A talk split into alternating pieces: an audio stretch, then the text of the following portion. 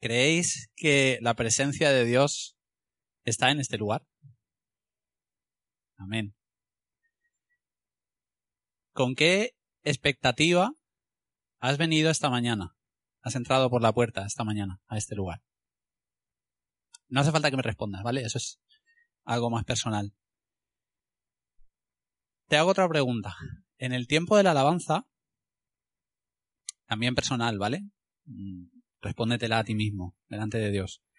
En el tiempo de la alabanza has estado pendiente de Dios o has estado pendiente de los demás. Puedes estar pendiente de los demás, de lo que hacen los demás o de lo que puedan opinar los demás si tú haces tal o cual cosa.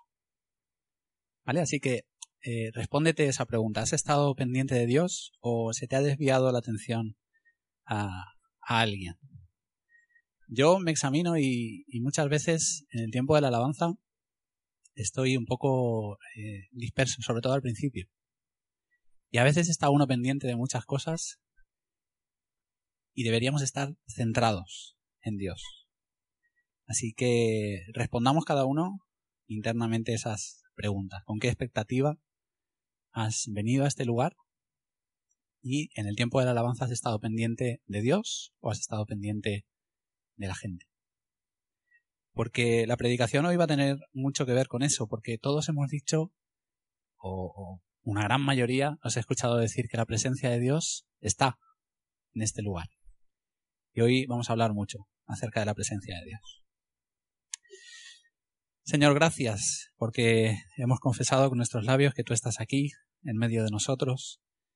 Y Señor, tenemos tantos motivos por los que agradecerte, por los que alabar tu nombre, Señor, por los que derramar nuestro corazón delante de ti.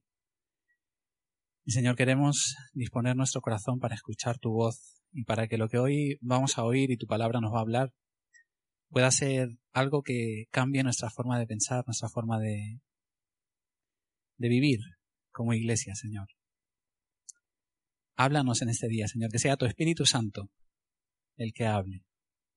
Y gracias, Señor, porque sabemos que estás aquí y nos vas a bendecir con tu presencia. Amén. Bueno, la semana pasada eh, llegamos a un punto culminante, ¿no? un punto eh, muy importante en la vida de David. Vimos esa, esa tragedia de Ciclag en esa ciudad que los filisteos le habían dado a David y cómo los amalecitas atacaron la ciudad, se llevaron a sus mujeres, a sus hijos, le dejaron la ciudad destrozada y en medio de todo ese de toda esa tragedia los hombres que iban con David quisieron matarle, quisieron apedrearle y David se fortaleció en el Señor su Dios.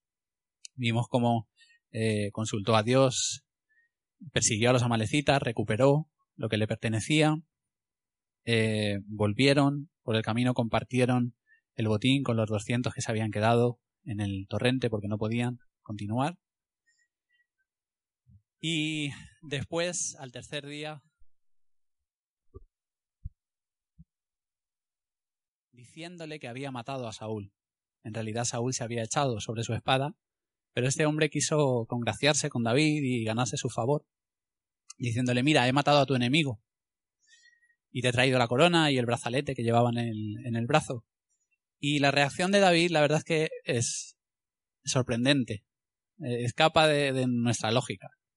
Porque en lugar de alegrarse David porque ha acabado el causante de sus problemas, el causante de que tuviera que huir, dejar a sus padres, dejar a, su esposa, la esposa que le había dado, eh, tener que irse a territorio filisteo, sufrir la tragedia de Ciclag, vivir previamente en cuevas, en desiertos. Él era el causante de todo eso y en lugar de alegrarse porque ese causante de sus problemas había desaparecido, lo que hace David es mandar matar al hombre que ha venido a darle la noticia. Y justo después, eh, sabéis que David era cantautor y componía himnos y justo después de ese momento compone una canción en honor a Saúl y a su hijo Jonatán. Y es algo que, a mí personalmente no, no se me ocurriría hacer en ese momento y nos demuestra el amor que David tenía por Saúl a pesar de todo lo que Saúl le había hecho sufrir y es un reflejo de la misericordia y del amor que Dios tiene con cada uno de nosotros. Por mucho que nosotros somos infieles y muchas veces eh, pecamos y, hacemos lo que a Dios no le agrada, Dios sigue renovando su misericordia eh, cada mañana con cada uno de nosotros por medio de Jesucristo. Después de esto, eh, David fue coronado, pero fue coronado en una ciudad, la ciudad de Hebrón, y solamente fue coronado por la tribu de Judá. El resto de las tribus de Israel no le reconocieron como rey. Sabéis que hoy en día en Venezuela hay dos presidentes, ¿no? Eh, Maduro y Guaidó. Hay quien reconoce a uno, quien reconoce a otro. Pues en este, en este momento de la vida de David está sucediendo justamente eso. A David le reconoce como rey la tribu de Judá, pero el resto de Israel eh, coronan como rey a un hijo de Saúl llamado Isboset. Y durante siete años y medio dice la palabra de Dios en segunda de Samuel, segundo de Samuel, que hubo guerra entre la casa de David y la casa de Saúl. Es decir, hubo guerra entre las dos partes de, del pueblo de Israel. En ese tiempo, David recupera a la que a la esposa que Saúl le había dado, a una de sus hijas, a Mical, Mical ya estaba, Saúl la había dado a otro hombre y David la manda eh, recuperar, la manda volver a traer con él. Posteriormente, el general del ejército de David, Joab, mata al general del ejército de Saúl, Abner. Os estoy haciendo un recorrido rápido para situarnos donde vamos a ir hoy.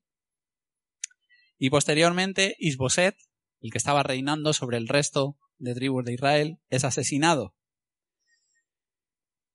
Y cuando David se entera de que Isboset, hijo de Saúl, el que el otro rey, el que estaba reinando sobre la parte de Israel que David no estaba reinando, cuando se entera de que ha sido asesinado, manda matar a los asesinos de Isboset. Y nuevamente vemos esa misericordia de David extendida a, a Saúl y a su familia. En ese momento en el que Isboset fue asesinado, ahora sí, el resto de las tribus de Israel, todo el pueblo de Israel, coronó a David como rey. Así que fijaos que habían pasado aproximadamente 15 años desde que Dios, eh, por medio del profeta Samuel, eligió a David como rey. Habían pasado 15 años hasta que murió Saúl y fue coronado sobre una parte de Israel. Pero pasaron otros siete años y medio, o sea, 22 años y medio, desde que Dios le dio la promesa a David hasta que esa promesa se cumplió plenamente. 22 años. Aquí más o menos David tenía, según el texto bíblico, 37 años de edad. Y lo primero que hizo como rey ya de todo Israel fue conquistar Jerusalén. Conquistó la ciudad de Jerusalén estableció allí su casa y eh, la primera batalla que tuvo, no os lo podréis eh, imaginar, fue contra los filisteos. Los filisteos estuvieron constantemente en guerra con, con David. Pero es curioso porque hacía apenas siete años David había estado precisamente en el bando filisteo, había estado al servicio del rey Aquis de los filisteos. Y aquí hay una enseñanza y es que el enemigo sigue siendo el enemigo. Los filisteos no se apiadaron de David porque había combatido con ellos. Fueron a pelear igual. Y muchas veces, aunque nosotros nos alejemos de Dios y, estemos por un tiempo sirviendo al enemigo, cuando volvemos a Dios, el enemigo nos sigue considerando enemigos. Y vamos a seguir teniendo esa batalla y esa lucha. Y después de todo eso, llegamos al momento que hoy va a centrar la predicación, todo esto ha sido un viaje a lo largo de, siete años para llegar a este punto. Y es el capítulo 6 del segundo, del segundo libro de Samuel. Lo vamos a leer entero porque hay cosas muy interesantes en este capítulo y tampoco es un capítulo excesivamente largo, así que lo vamos a leer entero. Segundo de Samuel, capítulo 6. Lo vais a tener también en la pantalla. Dice, después de todo lo que os he contado, David volvió a reunir a todos los escogidos de Israel, treinta mil. Y se levantó David y partió de Baala de Judá con todo el pueblo que tenía consigo, para hacer pasar de allí el arca de Dios, sobre la cual era invocado el nombre del Señor de los ejércitos, que mora entre los querubines. Pusieron el arca de Dios sobre un carro nuevo, y la llevaron de la casa de Abinadab, que estaba en el collado, y Uza y Ahío, hijos de Abinadab, guiaban el carro nuevo. Y cuando lo llevaban de la casa de Abinadab, que estaba en el collado, con el arca de Dios, Ahío iba delante del arca. Y David y toda la casa de Israel danzaban delante del Señor con toda clase de instrumentos de madera de haya, con arpas, salterios, panderos, flautas y címbalos. Cuando llegaron a la era de Nacón, Uza extendió su mano al arca de Dios y la sostuvo, porque los bueyes tropezaban. Y el furor del Señor se encendió contra Uza, y lo hirió allí Dios por aquella temeridad, y cayó allí muerto junto al arca de Dios. Y se entristeció David por haber herido el Señor a Uza, y fue llamado aquel lugar Pérez Uza hasta hoy. Y temiendo David al Señor aquel día dijo, ¿Cómo ha de venir a mí el arca del Señor? De modo que David no quiso traer para sí el arca del Señor a la ciudad de David, y la hizo llevar David a casa de Obededom Geteo. Y estuvo el arca del Señor en casa de Obededom Geteo tres meses, y bendijo el Señor a Obededom y a toda su casa. Fue dado aviso al rey David, diciendo, El Señor ha bendecido la casa de Obededom y todo lo que tiene a causa del arca de Dios. Entonces David fue y llevó con alegría el arca de Dios de casa de Obededom a la ciudad de David. Y cuando los que llevaban el arca de Dios habían andado seis pasos, él sacrificó un buey y un carnero engordado. Y David danzaba con toda su fuerza delante del Señor, y estaba David vestido con un efod de lino. Así David y toda la casa de Israel conducían el arca del Señor con júbilo y sonido de trompeta. Cuando el arca del Señor llegó a la ciudad de David, aconteció que Mical, hija de Saúl, Miró desde una ventana y vio al rey David, que saltaba y danzaba delante del Señor, y le menospreció en su corazón. Metieron pues el arca del Señor y la pusieron en su lugar, en medio de una tienda que David le había levantado. Y sacrificó David holocaustos y ofrendas de paz delante del Señor. Cuando David había acabado de ofrecer los holocaustos y ofrendas de paz, bendijo al pueblo en el nombre del Señor de los ejércitos. Y repartió a todo el pueblo y a toda la multitud de Israel, así a hombres como a mujeres, a cada uno un pan, un pedazo de carne y una torta de pasas. Y se fue todo el pueblo, cada uno a su casa. Volvió luego David para bendecir su casa, y saliendo Mical a recibir a David, dijo Cuán honrado ha quedado hoy el rey de Israel, descubriéndose hoy delante de las criadas de sus siervos, como se descubre sin decoro un cualquiera. Entonces David respondió a Mical Fue delante del Señor, quien me eligió en preferencia a tu padre y a toda tu casa para constituirme por príncipe sobre el pueblo del Señor, sobre Israel. Por tanto, danzaré delante del Señor, y aún me haré más vil que esta vez, y seré bajo a tus ojos, pero seré honrado delante de las criadas de quienes has hablado. Y Mical, hija de Saúl, nunca tuvo hijos hasta el día de su muerte.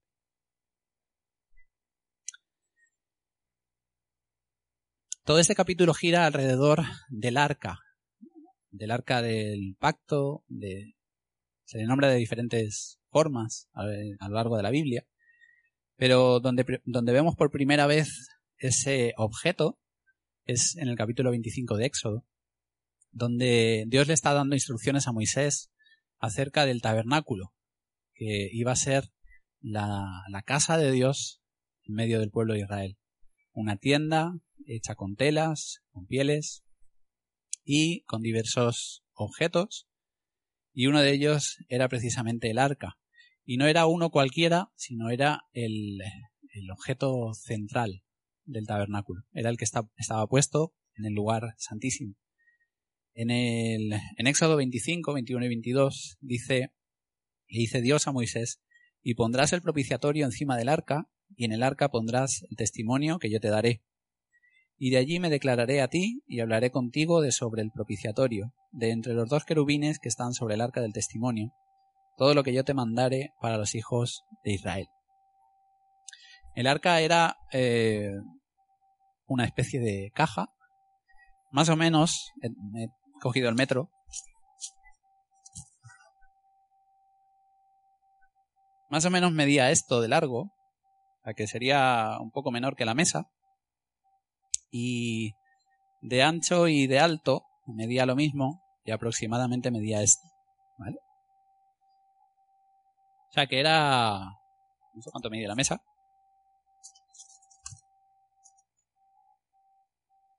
Pues prácticamente lo que mide la mesa de ancho. Así que para que os hagáis una idea, pues el arca era aproximadamente como la, como la mesa, quizá algo más pequeña. Y hecha de, de madera de acacia y recubierta de oro, por dentro y por fuera. Y encima tenía la tapa con dos querubines mirando el uno hacia el otro con las alas extendidas. Y dice la Biblia que en medio de esos dos querubines estaba la presencia de Dios. Ahí es donde Dios se manifestaba y desde donde Dios hablaba a Moisés. Eh, como os decía, ese arca estaba en el lugar santísimo, detrás del velo, y eh, solamente el sumo sacerdote podía acceder a ese lugar con la sangre de, del sacrificio. Y una vez al año. Ese arca era transportada, igual que el resto del tabernáculo, era transportada, era eh, móvil. Y por eso el arca tenía anillas a los lados y había una vara en este lado y otra vara en este lado con la cual se podía transportar. Es decir, no la cargaban así, sino que tenía dos varas a los lados para transportarla sobre los hombros.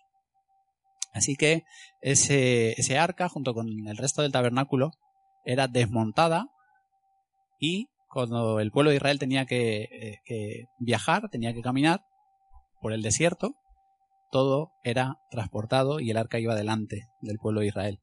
El arca la vemos cuando el pueblo de Israel cruza el Jordán los levitas están cargando el arca y se ponen en medio del Jordán y en el momento en el que ellos pisan el Jordán con el arca, con la presencia de Dios, las aguas del Jordán se detienen y se mantienen ahí hasta que todo el pueblo cruza. Después vemos el arca en los muros de Jericó. Cuando Dios les ordena rodear la ciudad, el arca de Dios va delante. La presencia de Dios va con ellos, rodeando la ciudad. Una vez se establecen en la tierra prometida, en la tierra que Dios les da, el arca permanece en Silo, en, una ciudad, en Silo, y en una cierta ocasión, en una batalla contra los filisteos, sucedió esto. Eh, el pueblo de Israel sabía que el arca era fundamental, que era importantísima, era la presencia de Dios. Así que el pueblo de Israel, ante la batalla que se avecinaba con los filisteos, dijeron, vamos a llevar el arca. El arca había ido con ellos, había cruzado el Jordán, habían rodeado las murallas de Jericó, habían caído. Así que en la batalla contra los filisteos dijeron, vamos a llevar el arca, porque el arca es la que nos va a dar la victoria. Eh, en primera de Samuel 4.4 dice, eh, así que enviaron un destacamento a Silo para sacar de allí el arca del pacto del Señor Todopoderoso que reina entre los querubines y nombra a dos hijos de Eli que estaban a cargo del arca. Así que mandaron eh, que, fuera, que llevaran el arca al lugar de la batalla. Aconteció que cuando el arca del pacto del Señor llegó al campamento, todo Israel gritó con tan gran júbilo que la tierra tembló. Cuando los filisteos oyeron la voz de júbilo, dijeron ¿Qué voz de gran júbilo es esta en el campamento de los hebreos? Y supieron que el arca del Señor había sido traída al campamento. Y los filisteos tuvieron miedo porque decían, ha venido Dios al campamento. Y dijeron, ay de nosotros, pues antes de ahora no fue así, ay de nosotros. ¿Quién nos librará de la mano de estos dioses poderosos? Estos son los dioses que hirieron a Egipto con toda plaga en el desierto. Así que los, filisteos se atemorizaron cuando vieron que los israelitas habían llevado el arca, porque los filisteos sabían que con el arca venía Dios. Así que los filisteos se esforzaron y en esa batalla capturaron el arca. El arca de Israel, el arca de Dios, el arca del pacto, fue llevada a manos de los filisteos. Y continúa en 1 Samuel 5, continúa narrando que para los filisteos aquello fue una desgracia, el haber capturado el arca, porque le, la pusieron en el templo de su dios, del dios Dagón, que tenía una estatua, y cuando pusieron el arca allí, al día siguiente vinieron y la estatua del dios Dagón estaba en el suelo. Y dijeron, bueno, ¿qué ha pasado aquí?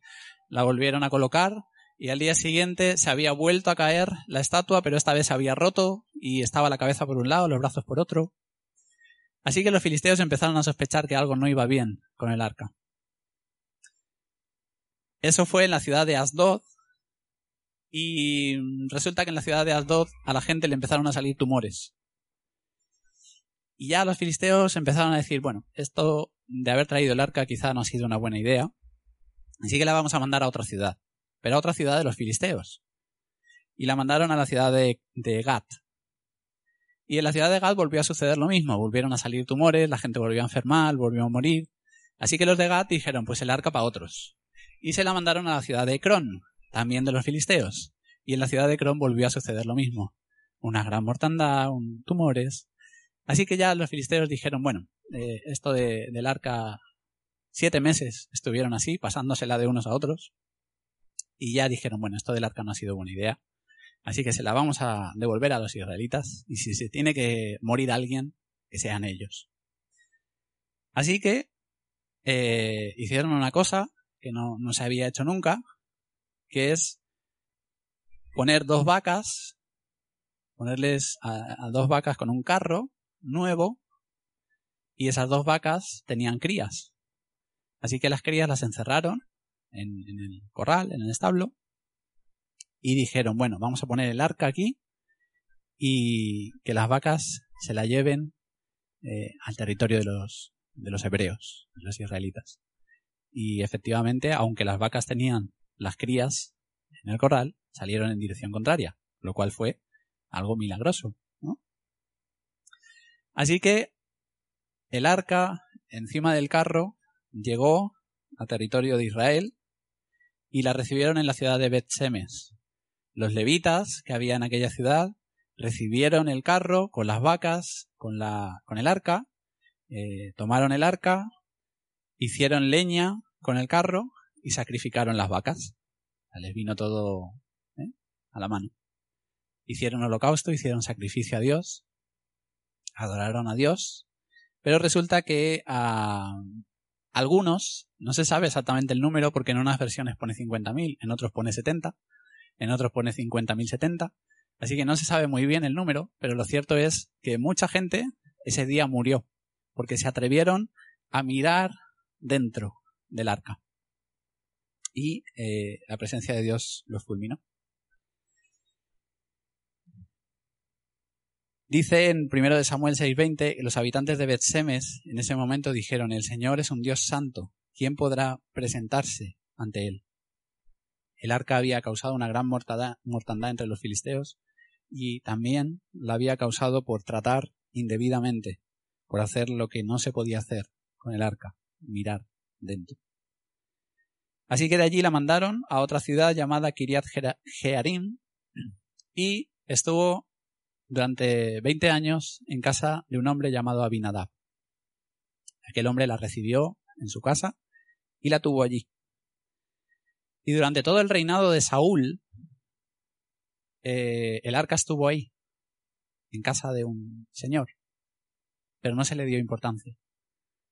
Así que muchos años después de, de ese episodio de los filisteos, del carro, etc., David se da cuenta de que el arca eh, está en un lugar que no debería estar. El arca había estado olvidada, había estado relegada. Así que David dice, ahora que he conquistado Jerusalén, ahora el arca de Dios va a estar en Jerusalén. Eh, va a estar en un lugar central. La presencia de Dios tiene que estar en un lugar central, en medio del pueblo de Dios, no olvidada ni relegada. Por eso a la predicación hoy le he puesto el título En busca del arca olvidada. Eh, conocéis la película de En busca del arca perdida, precisamente tiene que ver con este arca. Y en este capítulo de hoy, de la serie sobre David, sigo insistiendo, alguien, alguien tiene que hacer una serie sobre David de, televisión, porque es eh, apasionante la vida de David. En este capítulo tenemos un protagonista, que es David, y tres eh, personajes secundarios. Y los vamos a ver. Los hemos leído en el capítulo, pero vamos a, centrarnos en cada uno de ellos. Eh, David reúne nada más y nada menos que a 30.000 soldados para ir a recoger el arca. con, Con cuatro que hubiera mandado, sobraba. Pero mandó a 30.000 personas. Para que os hagáis una idea, ¿habéis visto imágenes del último maratón de Valencia? Cuando tuvimos que cambiar el culto por la tarde. Pues en ese maratón había 25.000 personas. Con lo cual, imaginaos la cantidad de gente que mandó David para recoger el arca. ¿Y qué hizo David? ¿Cómo transportaron el arca? En un carro. Pusieron, hicieron un carro nuevo, pusieron el arca en el carro, y de ahí viene todo lo que hemos leído en, capítulo 6 de segundo de Samuel. Así que lo primero que vemos en este capítulo es un arca que mata. Un arca temible. Y recordar que el arca es la presencia de Dios representa la presencia de Dios. Como, como la semana pasada, como en el capítulo de la semana pasada, David comete nuevamente un grave error, un error con graves consecuencias. Porque David eh, seguramente preguntó, ¿cómo ha llegado el arca hasta aquí? Y le dirían, pues los filisteos hace mucho tiempo la trajeron en un carro tirado por dos vacas. Y David dijo, bueno, pues hagamos un carro, igual que los filisteos, y pongamos el arca en el carro. Pero nunca Dios dijo que el arca debía ser transportada de esa forma. Eso lo habían hecho los filisteos, lo habían hecho los que no conocían a Dios. Pero Dios había dado instrucciones muy precisas sobre cómo debía ser transportada el arca. Y el arca, una vez se desmontaba el tabernáculo, el, el velo del lugar santísimo debía echarse sobre el arca y se, debía echar una piel encima del arca y con las varas debía ser cargada el arca, de modo que nadie tocaba nunca el arca. Directamente no la tocaba nadie.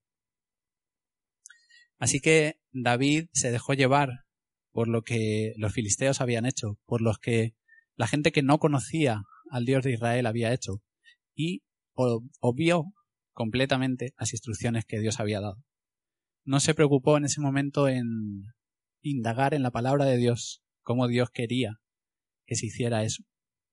Y la consecuencia, eh, la consecuencia fue terrible. Y Uza, con toda su buena intención, intentó evitar que el arca se cayera y la presencia de Dios lo fulminó. Así que lo que os quiero decir en este punto es que tengamos cuidado nosotros, como pueblo de Dios, en adoptar usos, costumbres, tradiciones, pensamientos de gente que no conoce a Dios.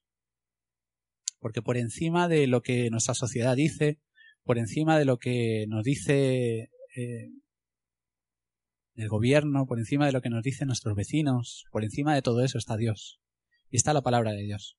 Y muchas veces nos dejaremos llevar, nos dejaremos deslizar por el pensamiento que reina en nuestra sociedad. Y estamos en una sociedad en la que hoy en día debemos, o se nos dice que debemos de ser tolerantes con el pecado. Y Dios no nos ha dicho que seamos tolerantes con el pecado.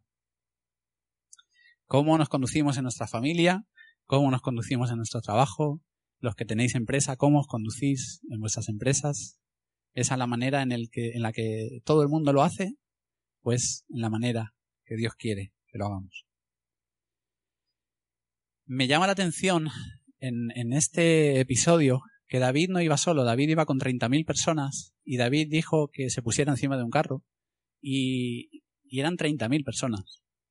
Yo estoy seguro de que si aquí yo mm, se me ocurre hacer algo que no está o que va en contra de la palabra de Dios, no sé los que somos aquí, quizá 60, estoy seguro de que alguno de vosotros diría, no, eso no es correcto delante de Dios.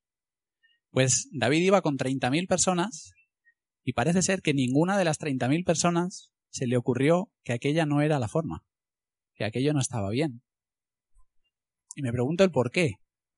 Porque habían olvidado todos la palabra de Dios. Lo dudo. Había sacerdotes, había levitas. Había gente eh, entendida en la palabra de Dios entre ellos. Kiriat Jeraim la ciudad desde donde trajeron el arca, o desde donde querían traer el arca, está, los restos, está a 15 kilómetros de Jerusalén.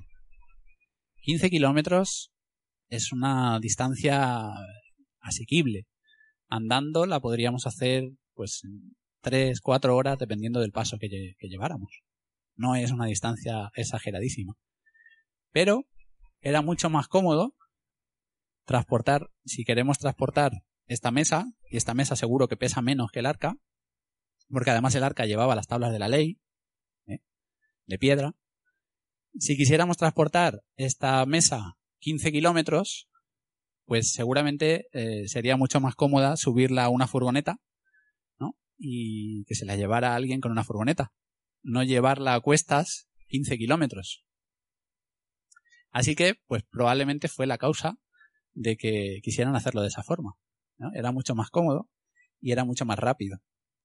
Y muchas veces nos pasa a nosotros eso. Queremos tratar a Dios, porque recordad que el arca simboliza la presencia de Dios, queremos tratar a Dios de esa forma.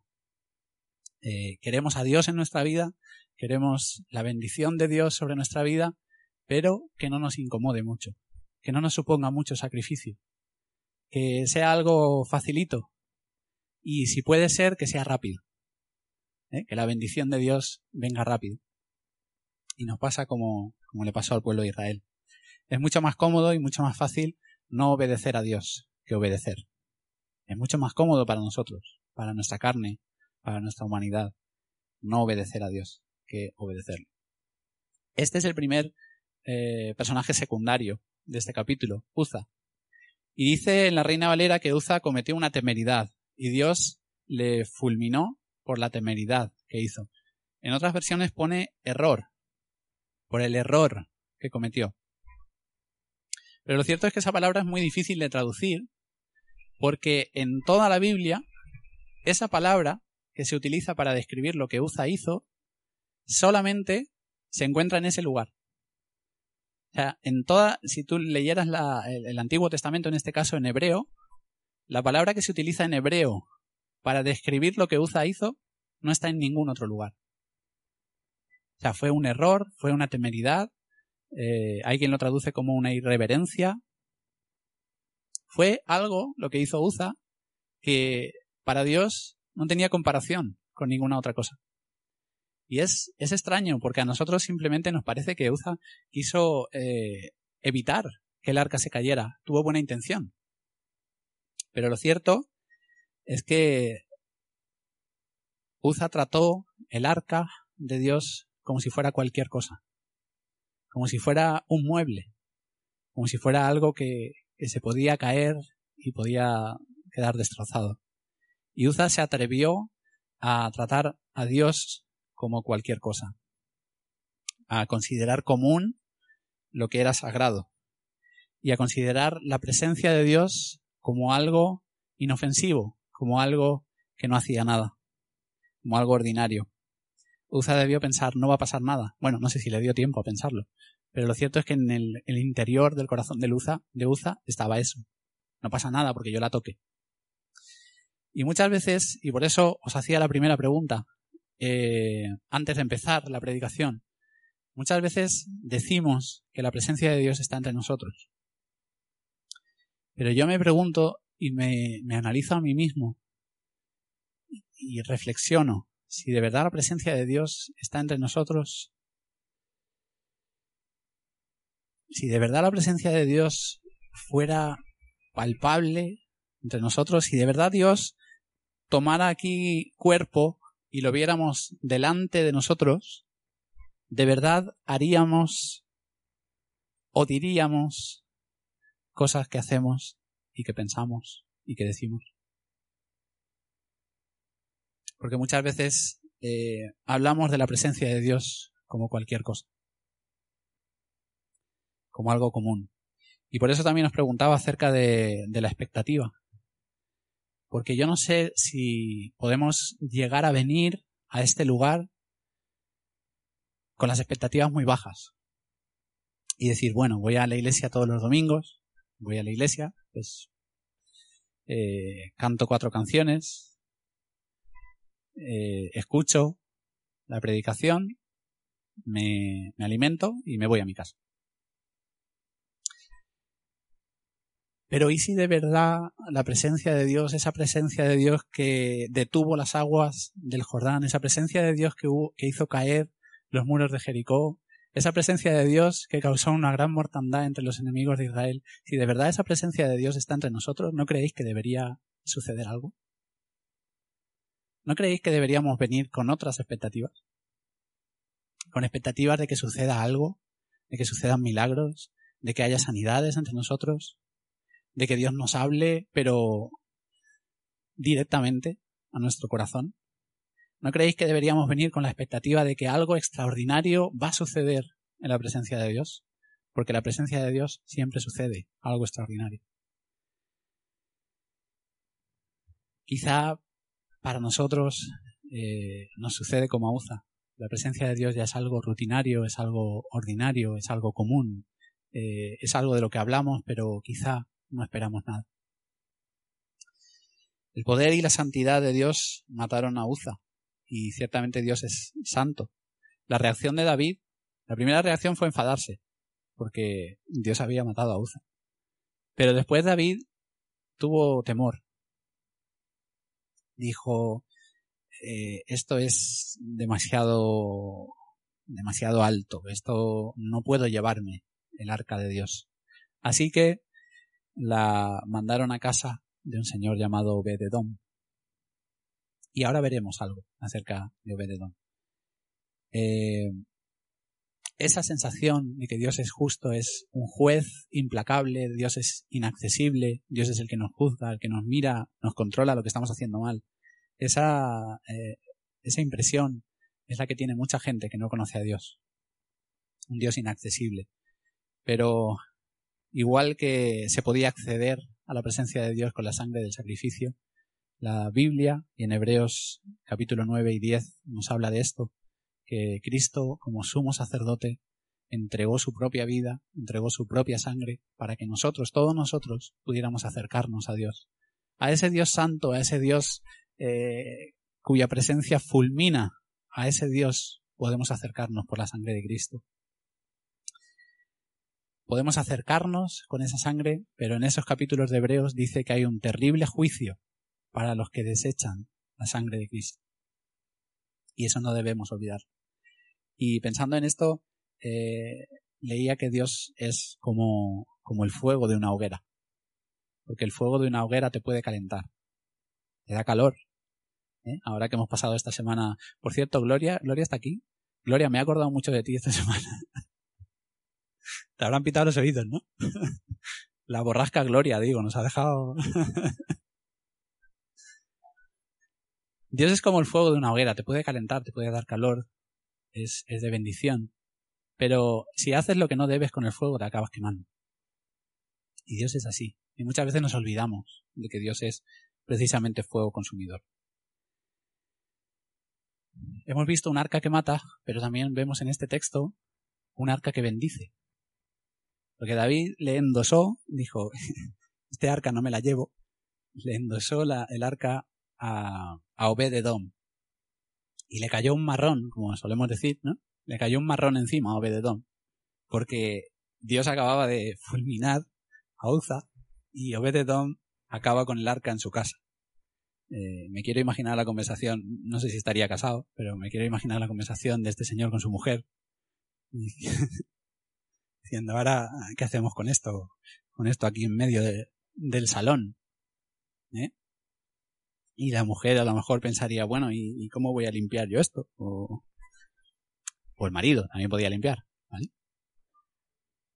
Y, y el marido diciéndole, pero sobre todo, sobre todo no la toques. O sea, ni se te ocurra. ¿Vale? No sé cómo lo harían, pero ahí estuvo el arca en medio de su casa. Os decía que David y el pueblo de Israel tuvieron, quisieron tratar a Dios de una manera cómoda, de una manera fácil. Pero Obededón tuvo que sufrir en su casa la incomodidad de tener el arca, de tener la presencia de Dios. Pero a cambio, Dios le bendijo. Dice el texto. Durante esos tres meses que estuvo en casa de Obededón, Obededón fue bendecido, su casa fue bendecida. No nos dice cómo, no se nos dice si quizá los campos que él eh, cultivara produjeron más, si quizá eh, su economía fluyó, si quizá su, su relación familiar fue mejor. No se nos dice cómo fue bendecido, pero lo cierto es que Dios le bendijo tener la presencia en su casa. Y muchas veces, eh, muchas veces nos cae un marrón encima cuando Dios nos elige para ciertas tareas.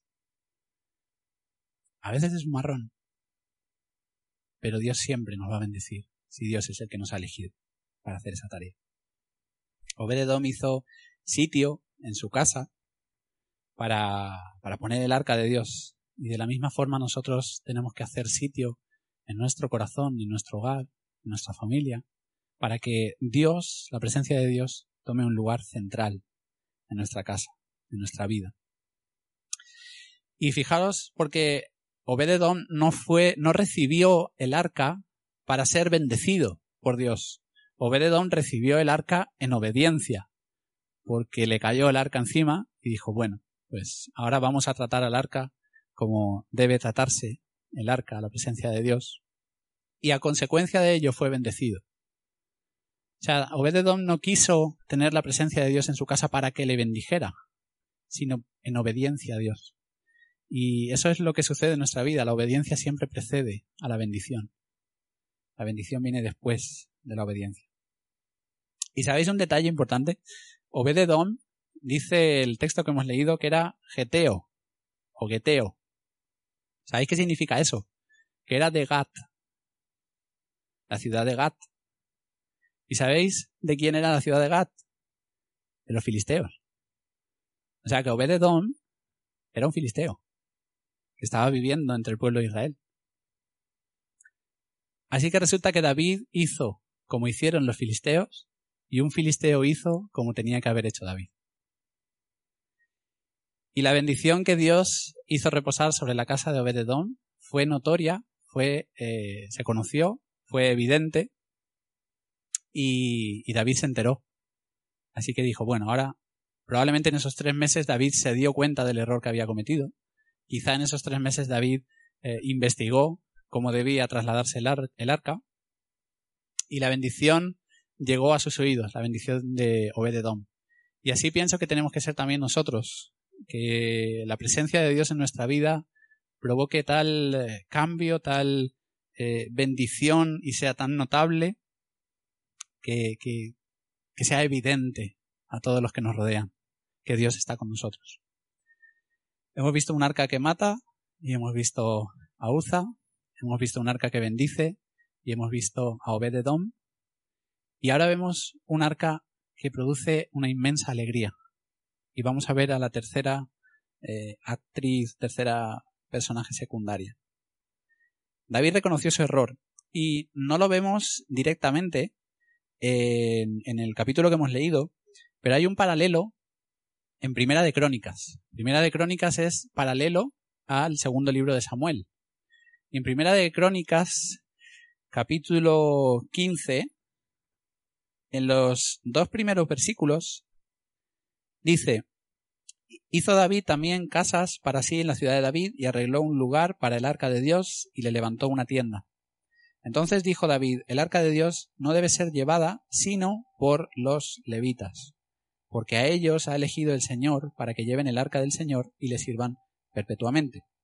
Y después, más adelante, en los versículos del 11 al 15, dice, Y llamó a David a los sacerdotes Adoc y Abiatar, y a los levitas Uriel, Asaías, Joel, Semaías, Eliel y Aminadab, y les dijo, Vosotros, que sois los principales padres de las familias de los levitas, santificaos vosotros y vuestros hermanos, y pasad el arca del Señor Dios de Israel al lugar que le ha preparado, pues, por no haberlo hecho así, vosotros la primera vez, el Señor nuestro Dios nos quebrantó, por cuanto no le buscamos según su ordenanza. Así los sacerdotes y los levitas se santificaron para traer el arca del Señor Dios de Israel, y los hijos de los levitas trajeron el arca de Dios puesta sobre sus hombros en las barras, como lo había mandado Moisés, conforme a la palabra del Señor. Ahora sí, David se dio cuenta de que había hecho como hacía la gente que no conocía a Dios. Se había comportado de una manera que no era la que Dios quería.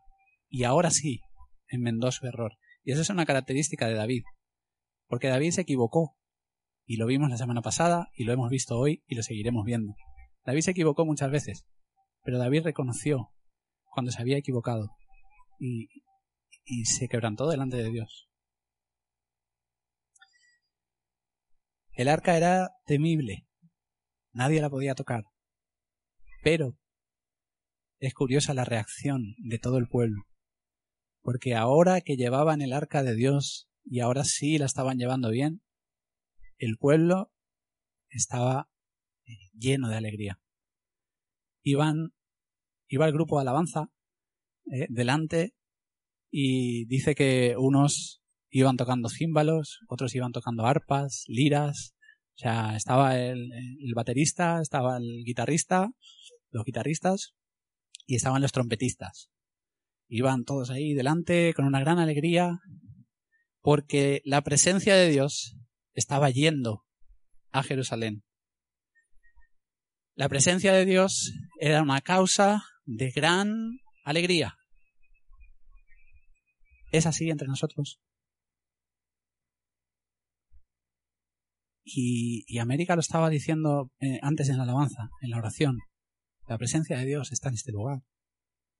¿Y cuál es nuestra reacción? Esto lo dije en su momento cuando hablé del, fruto del Espíritu, cuando hablé del gozo, de la alegría. Y os dije, uno de los momentos, probablemente el momento donde yo más alegre he visto a la gente en general, fue cuando España ganó el Mundial. En serio. Yo nunca he visto tanta alegría por la calle, tanta gente, tan banderas, camisetas, eh, gente celebrando, gente en las calles. Eh, yo no he visto nunca una alegría como esa. ¿Qué, nos produce la presencia de Dios nosotros? Porque Dios está con nosotros.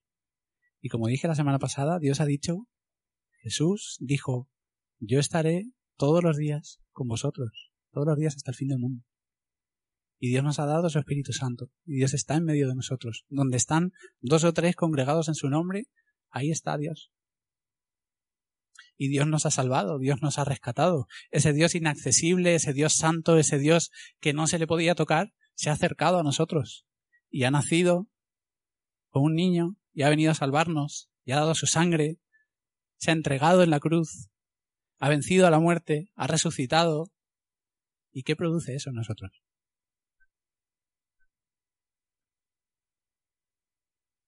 Porque creo que a veces eh, caemos en la rutina y, y no sentimos de verdad esa alegría por todo lo que Dios ha hecho por nosotros. La adoración, eh, viendo este pasaje, la adoración entre nosotros debería ser una mezcla de reverencia por el Dios Santo y alegría por ese Dios que se ha acercado a nosotros. Pero aquí vemos a la tercera personaje secundaria. Se me hace se me hace raro decir personaje secundaria porque como hoy en día el lenguaje tiene que ser inclusivo, pues se me va a personaje. Pero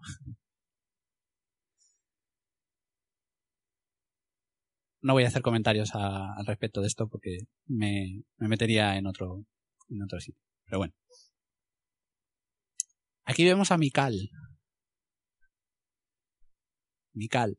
Todo el mundo estaba alegre, todo el mundo estaba danzando, todo el mundo estaba cantando, todo el mundo estaba eh, saltando de alegría porque la presencia de Dios iba con ellos, iba a Jerusalén, la presencia de Dios, Dios iba a ser exaltado, iba a estar en un lugar central y Mical estaba mirando a David. Mical estaba mirando lo que hacía David. Eh, a Mical, que la presencia de Dios fuera allí, eh, no le importaba mucho. A Mical lo que le preocupaba de verdad era que David llevaba poca ropa y estaba saltando y bailando y se le estaba viendo todo. Eso era lo que le preocupaba a Mical. Mical no tenía su atención puesta en el arca de Dios, en la presencia de Dios. Mical tenía sus ojos puestos en David, en lo que David eh, hacía, en lo que David estaba haciendo. Mientras, eh, mientras otros se alegraban en la presencia de Dios, ella estaba observando y juzgando. Tenía un espíritu crítico.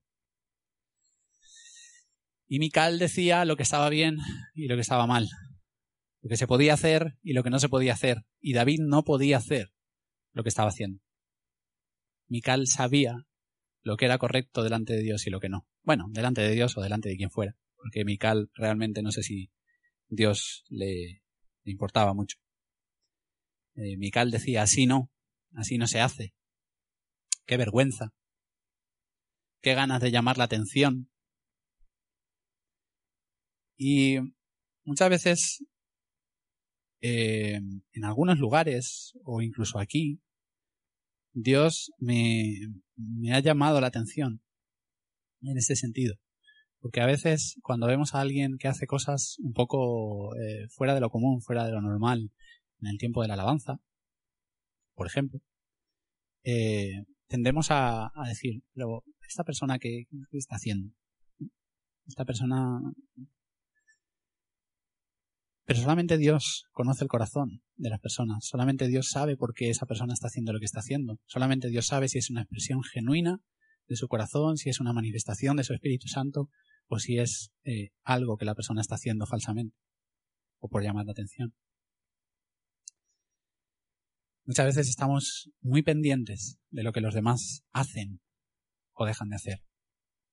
Y muchas veces nuestra atención, en lugar de estar en Dios, está en los demás, en los que nos rodean.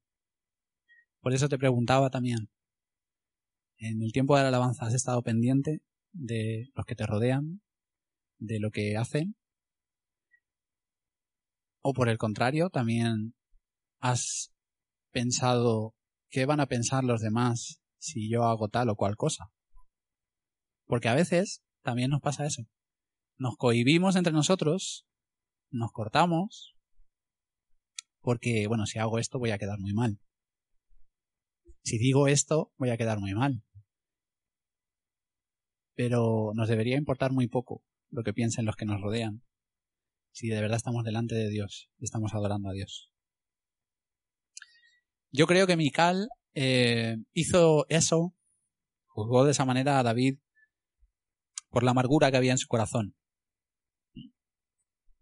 Mical había sido dada por Saúl a David David había huido, con lo cual había abandonado a Mical.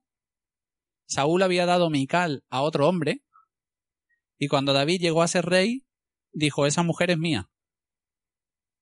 Y la arrebató de su hombre y la volvió a poner con él, en su casa. Probablemente Mical estaba herida, probablemente Mical eh, tenía amargura en su corazón y tenía cierto rencor hacia David. Y nos sucede muchas veces que los conflictos que tenemos entre nosotros, la amargura que a veces se instala en nuestro corazón, el rencor con el que a veces sin darnos cuenta miramos a otros, nos puede desviar la vista de Dios y ponerla en los hombres, en las personas. Y eso nos va a llevar también a juzgar lo que otros hacen, simplemente por ser quienes son. Mical tenía sus ojos puestos en David porque probablemente David era el que más daño había hecho a Mical. Y seguramente nosotros estaremos muy pendientes de los que nos han herido, de los que nos han ofendido. Y eso desviará nuestra atención de Dios. Dice el último versículo de ese capítulo que Mical durante toda su vida no tuvo hijos. Mical fue estéril. Y así son las personas que se dedican a estar mirando constantemente lo que hacen los demás y criticando y juzgando lo que otros hacen. Son personas estériles. Y delante de Dios no darán fruto. Así que guardémonos de ser nosotros de, ese, de esa forma. Mical despreció a David. Y esa palabra que, dice ahí en, en el texto, esa palabra despreció, miró con desprecio a David, fue, es la misma palabra que se usa cuando otro personaje que ya hemos visto eh, tuvo enfrente a David. ¿Sabéis quién era? Goliat. Cuando David se presenta delante de Goliat, dice que Goliat le tuvo en poca cosa, le tuvo en poca consideración, le despreció. Y esa es la misma palabra. Mical hizo con David exactamente lo que Goliat hizo con David. Decir, pero tú, ¿qué estás haciendo? ¿Tú cómo te atreves a hacer lo que estás haciendo? Pero como os dije en aquella ocasión, a David le importaba muy poco lo que la gente pensara de él. Es una constante también en la vida de David. A David le daba bastante igual lo que los demás dijeran de él. Y lo vimos en su momento con su hermano, con Saúl y con Goliat. A Goliat le dijo, mm, me da igual lo que digas, Dios viene conmigo y te voy a matar. Resumidamente. Y a Micael le dijo, mira, me importa muy poco lo que tú digas de mí, porque Dios me ha elegido. Me ha elegido para ser rey. Y si me tengo que rebajar todavía más, me rebajaré. Así que a David no le importaba lo que la gente dijera de él, sino solamente lo que Dios pensara de él. Y hay un simbolismo aquí, porque eh, estoy terminando ya. David dice que solamente llevaba un efod de lino, una túnica. Y probablemente, como os digo, pues eh, se le debió ver algo. Y por eso la reacción de Mical. Eh, David estaba casi desnudo en la presencia de Dios, bailando, danzando. Y es algo muy simbólico porque nosotros muchas veces, cuando estamos en la presencia de Dios, cuando estamos en el tiempo de la alabanza, cuando estamos entre nosotros, muchas veces nos vestimos y nos vestimos y tapamos lo que somos y nos vestimos de una apariencia de lo que se espera de nosotros. Y si soy un rey, me tengo que vestir como un rey. Y muchas veces guardamos esa apariencia, aunque estemos en la presencia de Dios. Y David se desnudó. Quitó eh, toda apariencia, quitó todo. Le dio igual lo que, lo que la gente esperaba de él. Él estaba delante de Dios. Esto que le dice David a, a Mical, cuando lo leo, me. ¿Sabéis lo que es un zasca, no? Un zasca, una respuesta que dice: Dios me ha elegido. Sea, mm, por encima de tu padre y por encima de la casa de tu padre, Dios me ha elegido a mí como rey. Dios sabía quién era. Dios sabía que Dios le había elegido. Le importaba muy poco lo que Mical dijera. Y me gustaría que eso fuera así, empezando por mí, porque quizá no llegamos a ser libres y a ser eh, transparentes los unos con los otros, y quizá en el tiempo de la alabanza estamos como muy así por lo que otros piensan, porque tengo que guardar cierta imagen, cierta apariencia. Pero realmente nos tiene que importar lo que Dios piensa de nosotros.